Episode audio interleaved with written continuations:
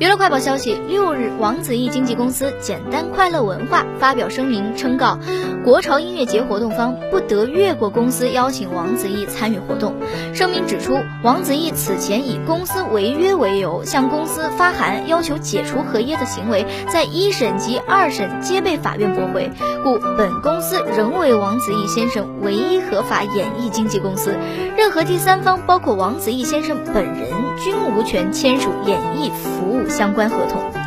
声明同时表示，自二零一七年十二月二日起至今，所有邀请王子异从事演艺活动但未与该公司签订服务合同的行为，均为非正常途径，公司保留追究法律责任的权利。